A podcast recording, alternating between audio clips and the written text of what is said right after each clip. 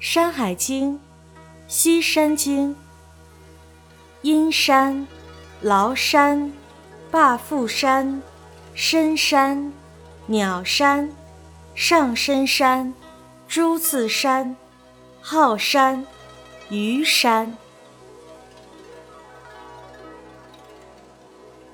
西次四经之首，曰阴山，上多谷，无石。其草多卯繁，阴水出焉，溪流注于洛。北五十里，曰崂山，多紫草，若水出焉，而溪流注于洛。西五十里，曰霸富之山，而水出焉，而溪流注于洛，其中多紫碧。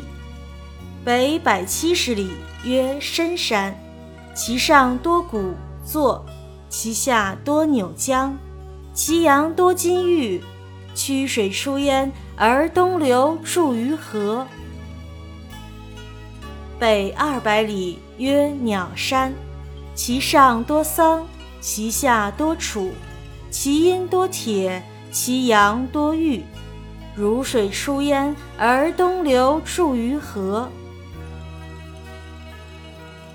右北百二十里，曰上深之山，上无草木，而多落石；下多真户，兽多白鹭，其鸟多当户，其状如雉，以其然飞，食之不炫目。汤水出焉，东流注于河。右北百八十里，曰朱次之山。诸此之水出焉，而东流注于河，是山也。多木无草，鸟兽莫居，是多众蛇。右北百八十里，曰浩山，其木多漆松，其草多药硝凶琼，多金石，端水出焉，而东流注于河。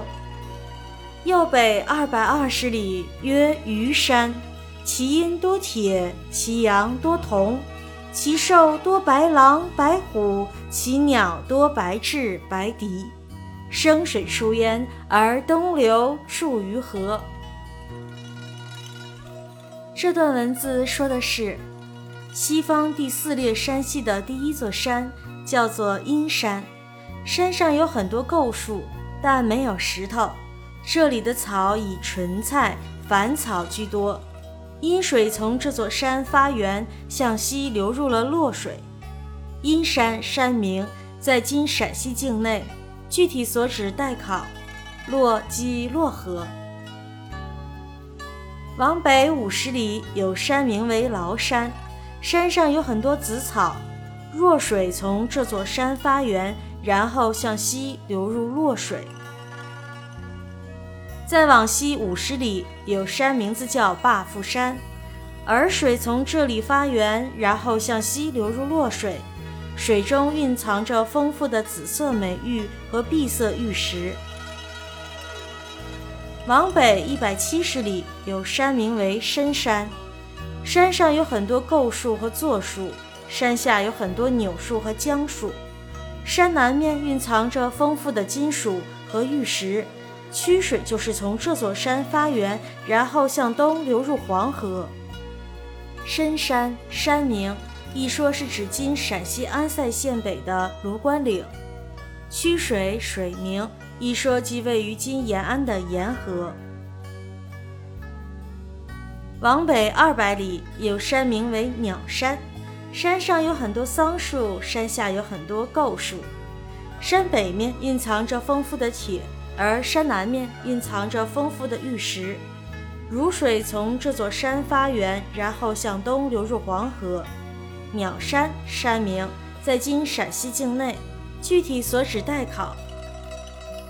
如水水名，一说即今陕西的清涧河，又叫做岫岩河。再往北一百二十里，有山名为上深山。山上没有花草树木，到处都是大石头。山下有很多榛树和护树，野兽与白鹭居多。山里的鸟类多的是当户鸟，外形像普通的野鸡，却用髯毛来当翅膀飞行。吃了它的肉会使人不眨眼睛。汤水从这座山发源，向东流入了黄河。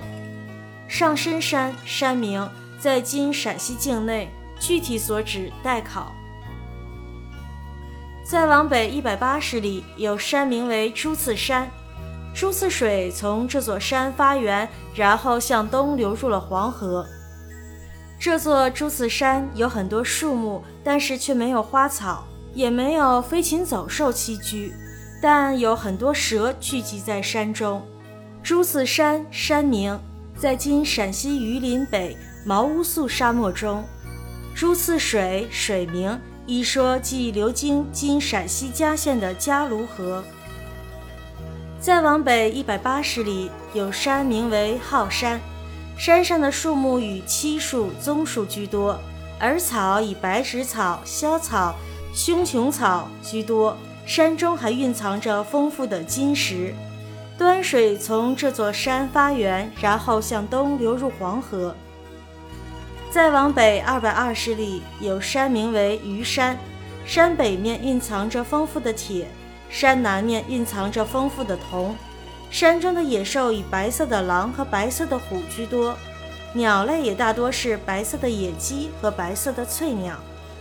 生水从这座山发源，然后向东流入黄河。本集完。